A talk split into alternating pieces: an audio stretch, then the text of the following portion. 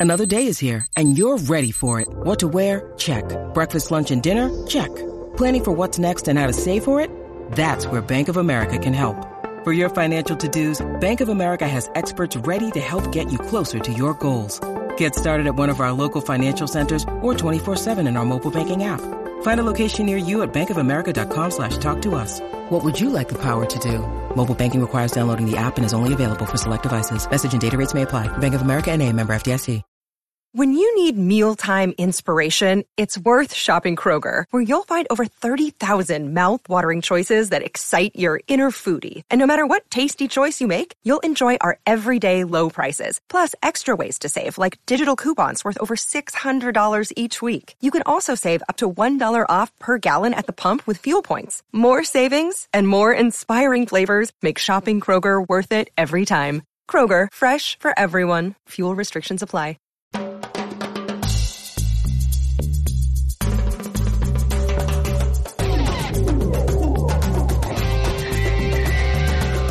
Hola, buenas tardes, buenos días a todos. Yo soy Asle Pelit. Y yo, Boris Garner. Muchísimas gracias por estar acá con nosotros. Hola, Boris, ¿cómo estás? Hola, Asla, muy bien. ¿Tú? Bien, bien. Es como hay sol en Nueva York, no hace mucho frío y también arrancó la semana más importante, digamos, de negocio del deporte en Estados Unidos, Super Bowl Week. Eh, siempre hablamos de que es el evento más importante y este año va a ser mucho más importante y vamos a hablar un poco del tema más tarde en el episodio, pero yo pienso que algo que capaz eh, nadie sabe qué significa la semana anterior al Super Bowl Sunday, todos esos días, eh, todo el mundo que yo conozco está en Las Vegas porque hay eventos, reuniones, cantidad de, de eh, activations y todo tipo de, digamos, eh, oportunidades para las marcas para estar en spotlight, ¿no? ¿Cómo, ¿Cómo, lo puedes explicar la importancia de la semana a los que no, no saben mucho de, del tema? Sí, mira, yo creo que no existe un evento a nivel mundial que reúna a la cantidad de gente que reúne el Super Bowl que probablemente ni siquiera están yendo a ver el partido. Hay mucha gente que está yendo la semana de antes y se devuelve antes del partido, eh, simplemente porque se ha vuelto el mejor sitio de reunión para hacer negocios y no es necesariamente relacionado a, fútbol, eh, sino a todos los deportes. Em, de Europa, mucha gente con la que nosotros eh, desde Relevant hacemos negocios, clientes, etcétera, están todos yendo a la semana del Super Bowl antes, algunos pocos quedándose al partido, muchos devolviéndose, como decía antes, eh, a reunirse con prospecting deals que están simplemente ya para ser firmados y usan esta, este sitio para firmarlos, eh, mucho business development. Yo creo que esto normalmente pasa mucho en, en los eventos importantes alrededor del mundo, pero puedo decirte que el volumen de negocios que se están haciendo alrededor de este evento específicamente y de los Super Bowls en general, mucho más de lo que se puede hacer alrededor de una final de un mundial de fútbol o final de la Champions League, etcétera. Iba a decir eso, siempre lo ven como mundial, eh, un tiempo donde mucha gente también reúne, pero obviamente mundial es un mes Super Bowl obviamente es un día, pero la semana anterior es eh, momento clave para todo el mundo saludarse, conocer. Si no conocen a alguien, ahí lo van a encontrar, ¿no? Es sí o sí posible. Y, yo creo que, lo interesante es, es, más, yo creo que un, momento de reunión para cerrar deals. Eh, mucho del trabajo se ha hecho en los meses anteriores y se va esa semana de antes del Super Bowl a cerrar lo que haga falta en, los, en los deals. Em, increíble, o sea, yo creo que si alguien pudiera hacer un tracking de cuáles son todos los acuerdos, etcétera, que se cierran en esa semana, el número sería impresionante. Sí, es como eh, cuando yo vivía en Brasil, todo el mundo decía todo empieza después de carnaval en Brasil. Es como que acá el nuevo año es el Super Bowl Final, ¿no? Es ahí arranca el año con los deals y seguimos un poco así. Y, yo creo que tiene sentido también porque a medida que, eh, muchas de estas propiedades internacionales eh, invierten y double down en el mercado americano, se vuelve un, momento perfecto de, tratar de llegar a, específicamente a ver qué está más está pasando en el mercado, etcétera, ¿no? Un, enfoque muy americano. Sí, definitivamente. Ah, yo digo, siempre me parecía como un concepto muy americano, pero cuando vemos eh, cómo Super Bowl se vive ya afuera de Estados Unidos, es cada día más fuerte y más audiencia tiene también el partido como tal. Todo el mundo sabe ya Super Bowl y este año, yo pienso que el tema nuestro es sí o sí el impacto de un superstar como Taylor Swift al este año al, Super Bowl.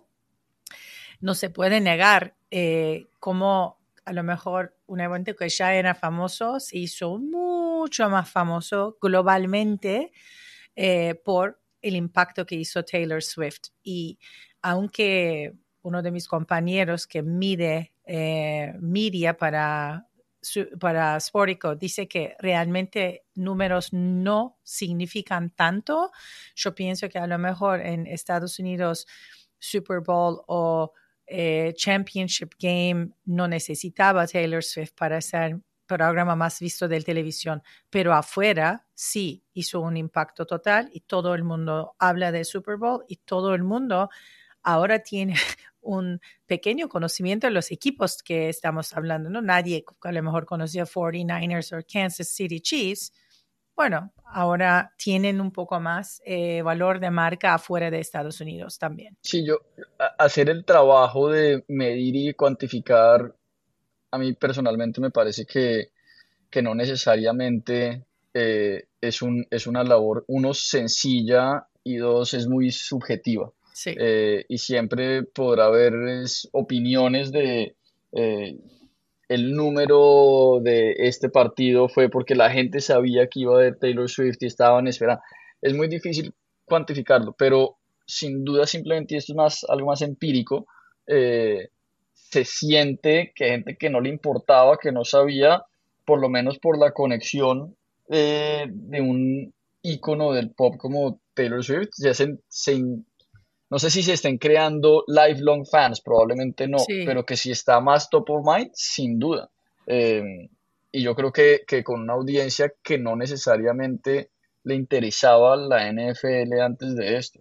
Para nada. Sabes, yo escribí algo a mi hermana el otro día. Mi hermana, yo tengo una hermana menor, mucho menor que yo, y no tenemos casi nada en común. Ella es muy como chica, muy como no le importaba deportes, jamás en su vida vio un partido de ningún tipo de deporte, pero es un Swifty total. Y ahora, desde que Taylor Swift empezó a ir a la cancha, yo hablo con mi hermana cada semana y tenemos algo para hablar.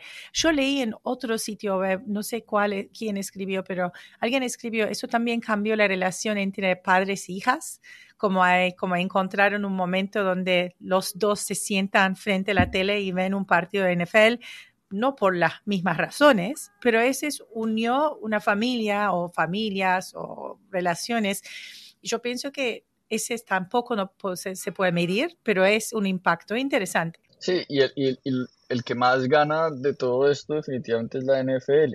Eh, yo creo que se sigue hablando mucho y, son deals de 10 años, todavía falta mucho, no sabremos cómo van a cambiar eh, los, la distribución de contenido, las plataformas, etcétera, en 10 años. Yo creo que el que diga que sabe está mintiendo porque es muy difícil saber a la velocidad del cambio que va todo esto. Pero que haya más atención en este deporte, ver que los partidos están teniendo eh, ratings records de los últimos 5, 6, 7 años eh, y que hay más interés del, fan casual, claro que es bueno y es positivo. Así, cuando Taylor Swift deje de ir a los partidos, esa audiencia se vaya, por lo menos ya crearon un conocimiento de su marca y su competición en gente que probablemente no le importaba y que, y que tendrá algún impacto eh, en el futuro, por cierto, inmediato, pero difícil de cuantificar, pero seguro. Sí, es como decir, pusieron la pata dentro de la puerta. Es, vamos a ver, es como... Y, yo, no, y yo no creo que sea lo, lo único, obviamente si yo creo que para cualquier persona de la industria eh, la NFL es el, es el gold standard de una operación, de una liga, de un producto de deportes. La parte del negocio la hacen mejor que absolutamente todo el mundo, sin importar el, el deporte del que sea.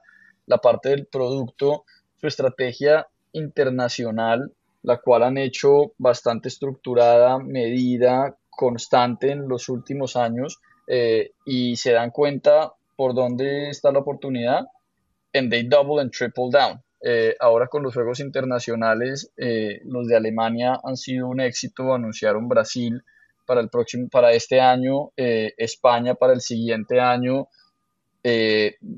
probablemente vuelvan a México, que llevan viendo mucho Londres, que se ha vuelto un, casi que la casa de un, de un equipo específicamente. Eh, y toda esta estrategia de internacionalización con mayor atención, con los deals de distribución que están haciendo, van años luz por delante de cualquier otro producto eh, audiovisual deportivo, by far. Leí que Sao Paulo eh, publicó un informe diciendo que el impacto de Super Bowl en Sao Paulo podría llegar a 60 millones de dólares. también cuando vienen, dejan un, como es profitable por todo el mundo involucrado a NFL business, ¿no? No es solo para ellos, para también donde estén, porque como se vende, como decís, es un producto audiovisual súper eh, eh, popular y también vendible. No hay, no hay. Yo estuve en el, en el, en el partido de, los Chiefs contra los Dolphins eh, de esta temporada en Frankfurt el ambiente estaba completamente lleno, ruido, eh, la gente enganchada, emocionada con el partido y todo lo que hicieron alrededor de, ese partido. Después jugaron otro partido que no me acuerdo quiénes eran, pero era justo esa, durante esa misma eh, semana. Eh, y estaba la ciudad volcada, todo el mundo sabía que estaba pasando ese partido, las boletas se vendieron creo que en 15 minutos, sold out. Eh, es increíble porque van, van muy cautelosamente identificando dónde están las oportunidades, pero cuando encuentran y ya tienen el, fine tune, de, de go all in.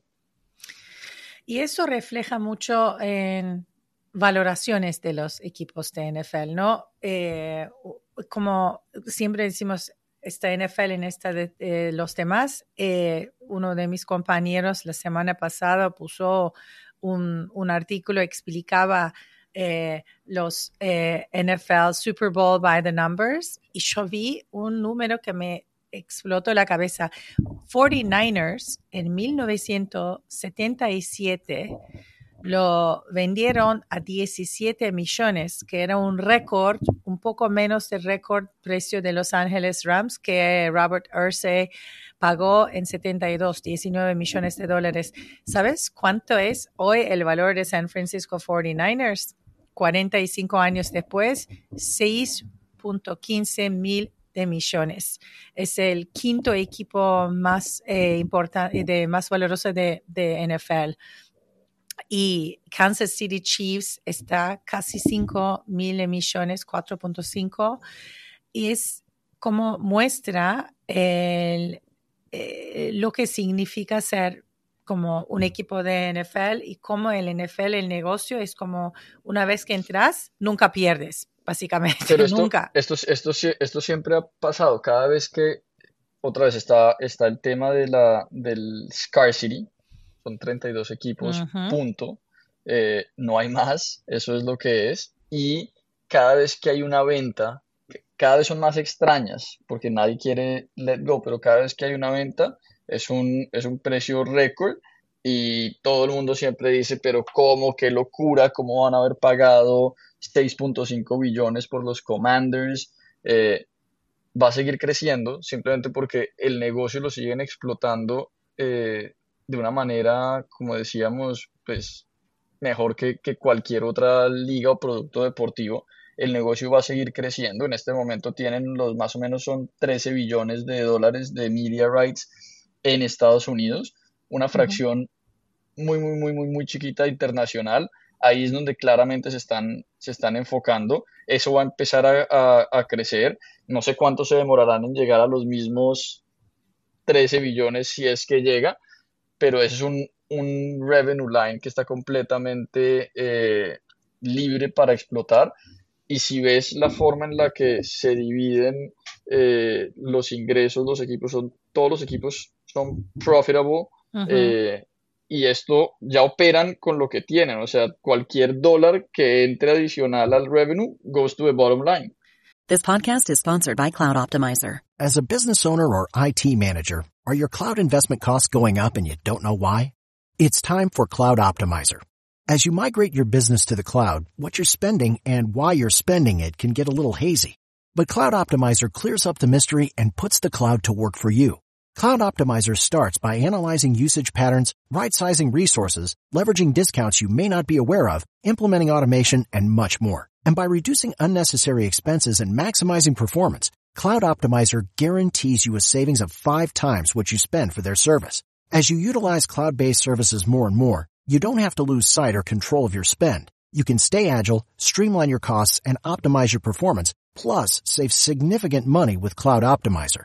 Make the cloud work for you with Cloud Optimizer. Get a free assessment and find out how much you can save by going to cloudoptimizer.com. Go to cloudoptimizer.com for your free assessment. That's cloudoptimizer.com. Sí. Entonces, pues simplemente eh, eh, estás, estás impactando directamente el EBITDA, que es lo que se usa para, para hacer las valoraciones de, de, una manera, digamos que más tradicional. Además hay salary cap. Nadie puede ir, como Travis Kelsey no puede ir a decir yo quiero 500 millones de dólares el año que viene. No hay ese, como eh, el costo de mantener un equipo es también como planificado por la liga, así que nadie va a gastar mucho más dinero del equipo campeón o el, en el on the bottom of the, en la lista el número 32 y el primero tienen mismos reglamentos de cuánto van a pagar a cada eh, jugador. Eso es como en Europa nunca pasa en fútbol como pagas lo que quiere el jugador y si para ese jugador cualquiera, por eso algunos equipos están en, eh, en roja mayoría del tiempo y tenemos el ahora mucho más. Digamos, esta semana terminamos el primero de febrero, la semana pasada, y vimos qué pasó en January Transfer Window. Mucha gente, no, nada que ver con el año pasado, todo el mundo muy cuidadoso, no gastaron plata. Sí, es que no, no, no es muy sostenible y yo creo que No. específicamente en la, en la Premier League eh, con nuevos dueños entrando, eh, tratando de por un lado make a statement y por otro lado eh, tratando de conocer un poco el, el negocio y estuvo claro que, que fue un outlier eh, la cantidad de, de dinero que se gastó en la ventana de transferencia de enero del 2023 Ujú. eh, fue una locura y no necesariamente tuvo un impacto. Entonces, al final, pues se están tratando de poner financial fair play rules que tendrán que cumplir menos estrictas que las, en- que las que vemos en ligas en Estados Unidos, pero de una u otra manera al final tratas de, es un poco ir al casino. Vas al casino, pones tu dinero en una y si no ganaste, pues en la siguiente ronda te toca organizar mejor las, las, las apuestas. Sí. No, el, el cambio es drástico de 1.5 mil millones en 20 2023 ha bajado total de Europa, yo pienso que 120, 150 millones, nada. Y, y principalmente fue porque, porque en la Premier League cerraron Sí. la, la llave. Sí, sí, sí. Sí, sí, como eh, que alguien de Alemania me, me hablaba, de hecho, eh, el presidente de Eintracht Frankfurt me explicó cómo los ingleses gastan y todo el mundo abajo, ese trickle down effect, como alemanes venden, como si ellos están comprando, todo el mundo está vendiendo y todo el mundo comprando. Alguien cierre la llave, nadie va a hacer negocio, obviamente. Eh, yo pienso que la, el negocio, entre comillas, más interesante fue para mí en las últimas eh, semanas que tiene que ver con NFL, Taylor Swift, Kelsey, todo es eh, éxito de Kristen Juszczyk, la chica que se hizo famoso, famosa con su jaqueta que regaló a Taylor Swift, que ella puso este puffer jacket y después la vida, su vida cambió, a lo mejor por un tiempo, porque desde que salió la jaqueta, ella no estaba haciéndolo con una licencia oficial de NFL y en dos semanas, digamos tres semanas por ahí, anunciaron, bueno, nosotros encontramos que NFL aprobó una licencia de merchandising para ella. Y NFL también dijo, hace mucho tiempo que conocíamos a Christine y hacía un negocio, pero ahora eh, ella está en su casa, yo veo su eh, Instagram Stories, con, ahora tiene cinco máquinas y están haciendo lo que pueda hacer en su casa no es, va a ser un mass production, digamos, porque go to market una sola persona en poco tiempo es casi imposible, pero em, alguien me contó la historia de Dapper uh, Dan hace mucho tiempo, como hace algo parecido. Algún momento tuvo un problema con las marcas, le dieron un season disease, pero después ahora está haciendo colaboraciones con marcas más importantes del, mundo de moda y ella también como está llegando a, tiene el spotlight ahora para eh, disfrutar y hacer creaciones que podría vender a mucha plata y poca cantidad, ¿no? Es como que es un eh, onda también, un tipo de producto que eh, está que, como más enfocada a un clientela mujer que quiere poner algo más cool y sexy, interesante que merchandising oficial y general de, de NFL.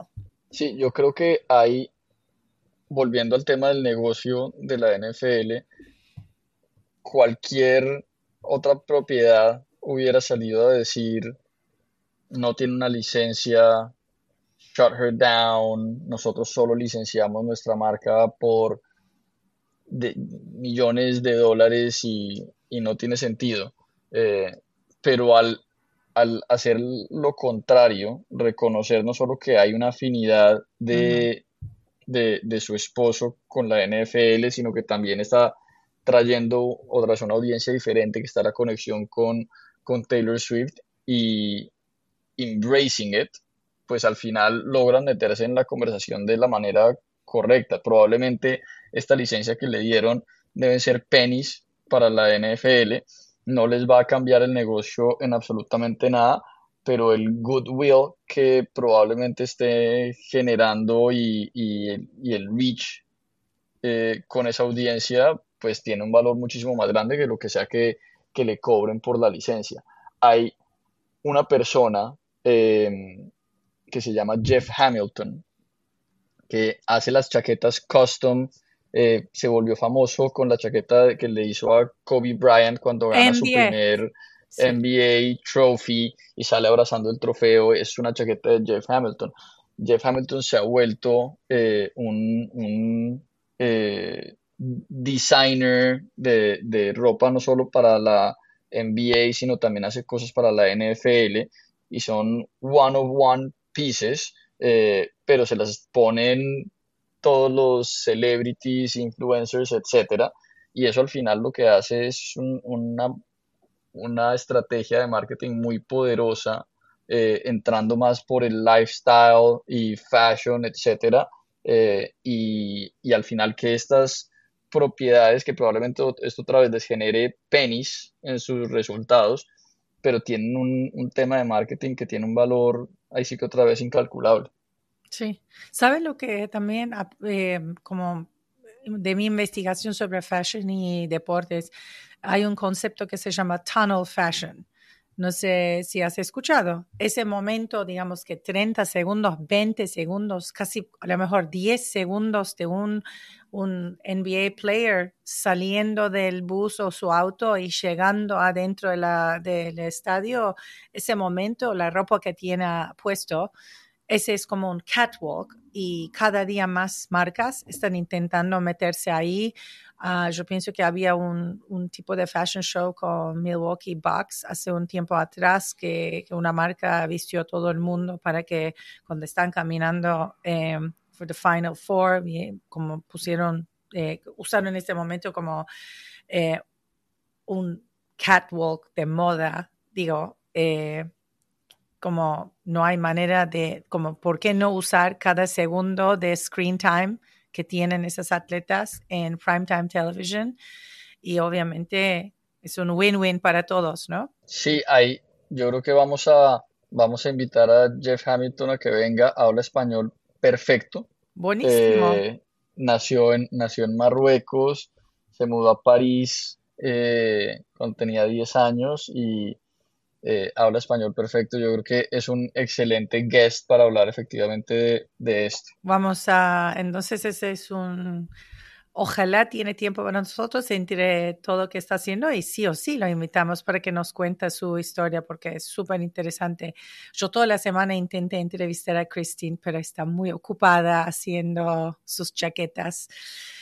Y bueno, eh, fashion, digamos, negocios y todo. Y cuando miramos, eh, obviamente dos sectores que también están eh, muy en, en, top of the list esta semana es airline companies y betting. Obviamente hay mucho betting ah, en este momento eh, alrededor del Super Bowl y hay mucho prop betting y son cosas que, que no sabes qué ridículo que son como cuántas veces eh, Taylor Swift va a aparecer en la cámara es un prop bed, sí o no Travis Kelsey va a proponerla a ella después de ganar el Super Bowl con un knee down en la cancha, como hay cosas. Obviamente esos no están eh, disponibles en cada ciudad de Estados Unidos por los reglamentos que tienen. No se puede hacer betting si no está eh, conectado no tiene una conexión a una estadística eh, deportiva. Hay un parte de, cómo pasaron los leyes de betting en Estados Unidos, pero en Canadá está disponible, por ejemplo, y están subiendo los números, muy interesante. Eh, último que vi era menos 3.000 para que Kelsey propone a Taylor en la cancha. Obvio que la gente ni siquiera cree que va a pasar. Y el otro es, sí o no, ella va a volver de Japón en tiempo para abrazar su marido como su novio en la cancha, que es otro, y se hizo tanto ruido, Boris, que la embajada de Estados Unidos en Japón tuvo una eh, statement oficial para explicar que sí, hay manera que ella vuelve en tiempo para Super Bowl. ¿Has escuchado algo tan como... como me, me explotó la cabeza que una embajada, además usaron nombres de sus canciones para poner en contexto cómo va a llegar y todo va a salir bien. Es muy loco para mí, muy loco este.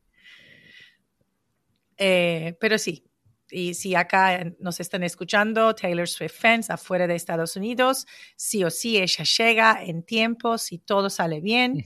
Obviamente eh, su concierto termina a las 9 en Japón 17 horas de diferencia, un vuelo de dos horas y bueno, la chica llega, eh, no sé si regia, porque es un viaje bastante difícil. Y bueno, y también algunos airline companies como American Airlines y United cambiaron números de vuelos según su eh, fecha de nacimiento, que también me, cuando leí, dije, wow, qué impacto. Todo el mundo se está tratando de montar en el, en el barco de Taylor Swift. Totalmente. Y bueno, eh, si quieres, antes de cerrar, eh, preguntamos como a todos que pueden mandarnos sus eh, comentarios por Twitter, por Instagram y todo, ¿quién va a ganar el Super Bowl? ¿Vos qué decís? Boris, ¿tienes alguna predicción para quién va a ganar el premio más grande del fútbol? Yo no sé nada, pero voy a decir que los Chiefs. Chiefs. Bueno, solo por contradecirte, voy a decir 49ers, a ver que seamos como, you know, uno a uno y en dos semanas cuando volvemos eh, hablaremos del partido, seguramente un poquito, pero cualquier eh, comentario, duda, preguntas que tienen, por favor, escríbenos por Twitter y también por nuestro eh, canal de Instagram. Vamos a poner videos y bueno, les esperamos en el episodio que viene. Muchas gracias por escucharnos. Gracias. Gracias. Y gracias a nuestra productora Erin, que siempre nos salva. Hasta luego.